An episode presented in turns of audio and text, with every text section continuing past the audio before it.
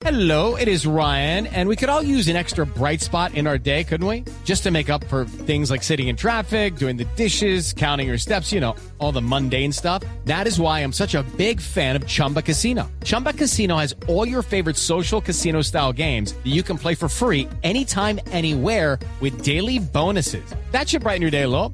Actually, a lot. So sign up now at chumbacasino.com. That's chumbacasino.com. No purchase necessary. BGW. Void were prohibited by law. See terms and conditions. 18 plus. Cuando les preguntaba un país que ustedes pensaran que tuviera muy buena comida, Gonzalo, yo creo que usted y yo estamos de acuerdo en que la música que estamos escuchando hace referencia a ese país en donde creemos usted y yo que se come espectacular y quizá es uno de los países del mundo en donde mejor se alimenta la gente.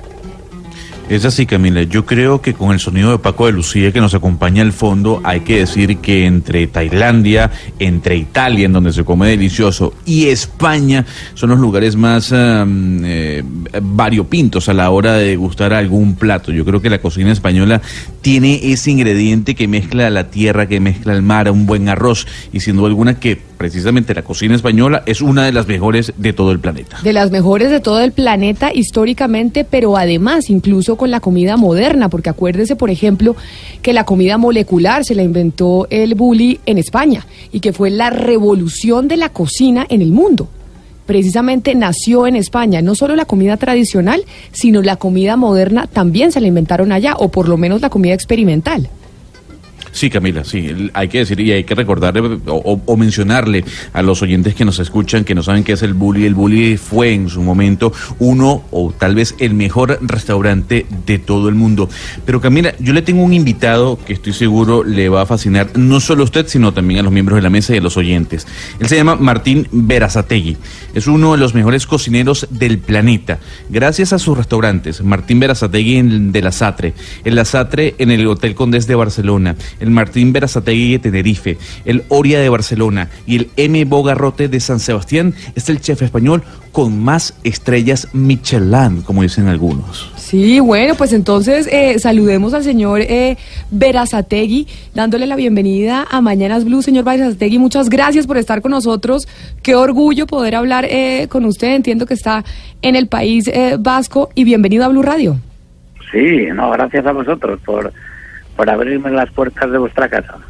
Mire, estaba diciendo mi compañero que usted tiene 10 estrellas Michelin o Michelin, como dicen los franceses. ¿Son las estrellas Michelin el Oscar eh, de la cocina? Es mucho más que el Oscar de la cocina, es tocar con las yemas de los dedos el cielo de la cocina cada vez que te dan una estrella. Y lo que a mí me cambió la vida, me han hecho vivir un sueño. Yo en el año 85 recibí sin cumplir 25 años la primera estrella Michelin en, aquel, en aquella casa popular de comidas donde yo nací, que fue mi universidad y mi todo en la vida y en la cocina. Ahí nació el, germen de todo de todo lo que estáis viendo, que es la casa madre del Martín Berazategui de la Cárcel. Chef, mi compañera Camila Zuluaga decía que la cocina española es una de las mejores del planeta por, por todos esos platos que nos puede ofrecer. Yo le pregunto, ¿qué la hace tan importante? ¿Qué, ¿Cuál es el ingrediente secreto que tiene la cocina española?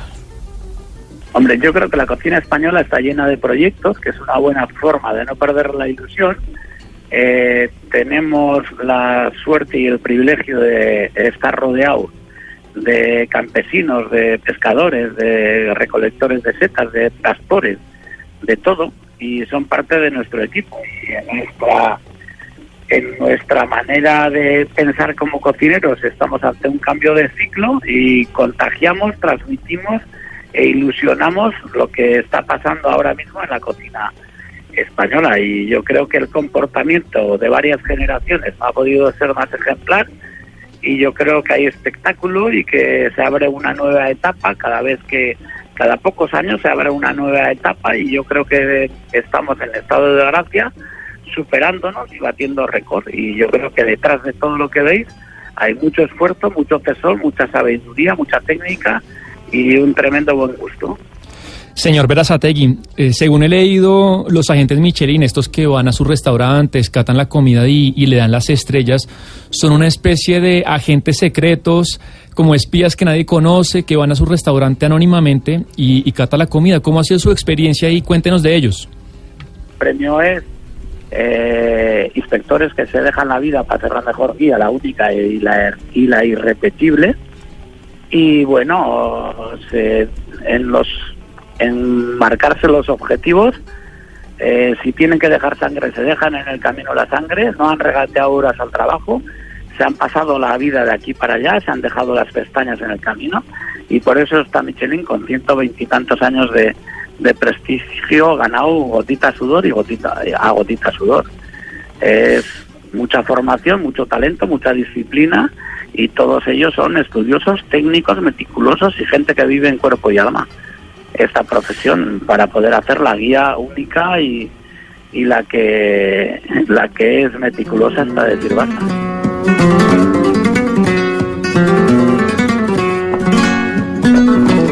Estamos hablando con el chef español, con el chef vasco Martínez Berazategui, uno de los mejores cocineros del mundo con más de 10 estrellas eh, Michelin o Michelin, como dicen. Y quiero preguntarle, señor eh, Berazategui, mire, la televisión y la cocina se han mezclado en los últimos años. Uno ve una cantidad de realities de gente cocinando y en esos programas de televisión uno lo que ha podido ver es que los chefs pueden ser realmente unos dictadores en la cocina, unos maltratadores y que gritan y tratan súper mal a su gente. ¿El chef es alguien que, eh, o sea, es cierto que son tan gritones y que son tan furiosos? Pero no, no, no, no. Yo, a ver, yo creo que hay dos tipos de cocineros. Hay los que luchan, los que hacen, los que no hablan de problemas, los que hablan de soluciones, y luego hay los que lloran y los que se quejan. pero, pero yo creo que, que lo que hay que hacer es que hay que ser serios, hay que ser profesionales y que está súper bien que entremos en las, en las, en, los hogares domésticos y que a gente que piensa que no tiene que no tiene mano para cocinar, pues les quitemos ese miedo y les hagamos hacer que, que algo que nunca habían soñado, pues lo puedan hacer y que tengan un entusiasmo por cocinar y gran deseo de triunfar cuando invitan a una novia o a la familia o a amigos. Y yo pienso que, que la cocina es algo que te hace feliz y que, y que hay que vivirla y aprovecharla al máximo. Y para eso están los cocineros que con mucha creatividad, con mucho diseño, con nuevas ideas y con nuevas locuras, llegan a las amas y a los amos de casa y hacen que cambie totalmente la felicidad de la gente que viene a comer a, a sus casas o, o a amigos o a lo que sea. Señor Berazategui, usted tiene restaurantes en Singapur, pero también tiene restaurantes en Punta Cana, en México.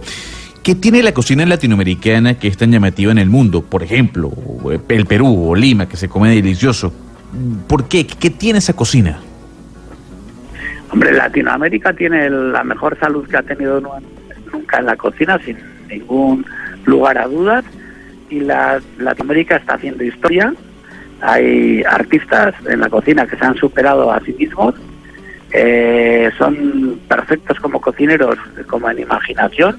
Y yo tengo cocineras y cocineros y cocineros que son amigos míos y que son como cocineros o son únicos y como amigos irrepetibles. ¿no? Son grandes entre los grandes y no se puede pedir más. Tienen un sinfín de virtudes, son entusiastas, nada se les pone por delante y luego pues son chefs capaces de marcar un estilo propio. Y yo les quiero un montón y se han ganado el cariño de todo el mundo, ganado gotita sudor a gotita sudor. Chef, cuando uno va a un restaurante, y yo creo que eso le ha pasado a muchos de mis compañeros, a un restaurante de cocina de autor, uno se da cuenta que las porciones son, las porciones son mucho más pequeñas de lo habitual y además mucho más caras. Cuéntenos por qué eso pasa, porque en un restaurante de alta cocina como es el suyo, las porciones son tan pequeñas.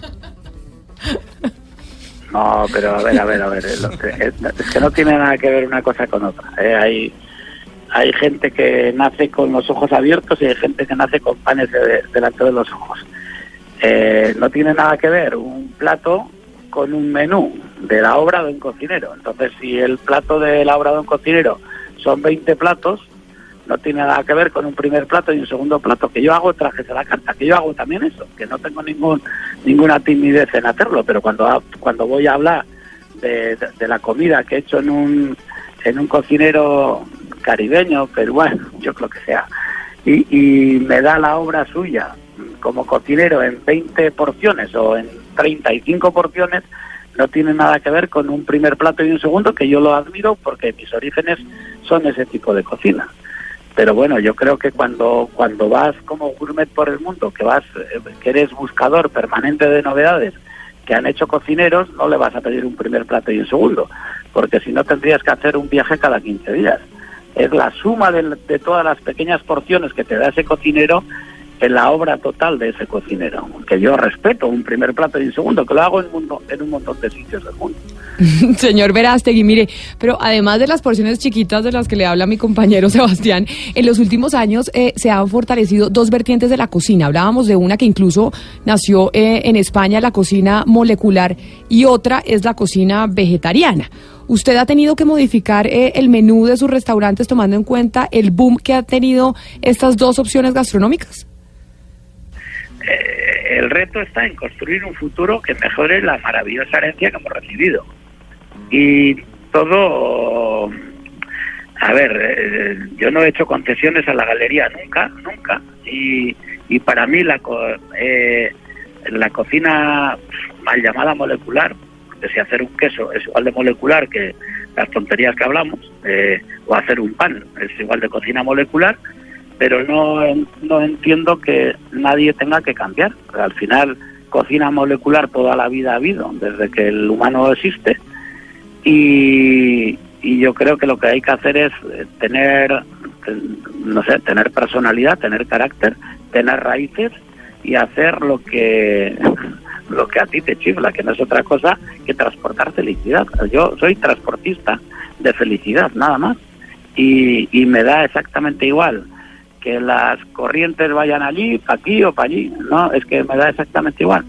Lo, que está claro es que la, la diferencia está en la innovación y en diferenciarnos de, de la competencia y sobre todo, sobre todo, no arrugarte, no, ar- no, no arrugarte ante nada y tener mucha voluntad de crecer. Al final hay vegetarianos, vienen vegetarianos al restaurante, les doy el mejor menú vegetariano que yo pueda dar.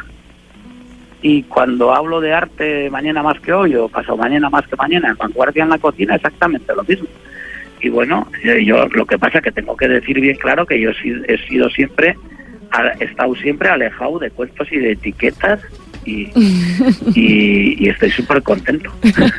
Señor Verazategui, mire, usted es uno de los mejores chefs eh, del mundo, tiene 10 estrellas Michelin. Nosotros queremos ir a su restaurante. Si el equipo de Mañanas Blue, cuando Colombia está al aire, quiere visitar su restaurante en el País Vasco, ¿cuánto tiempo de espera eh, tiene la reserva que nosotros vayamos a hacer?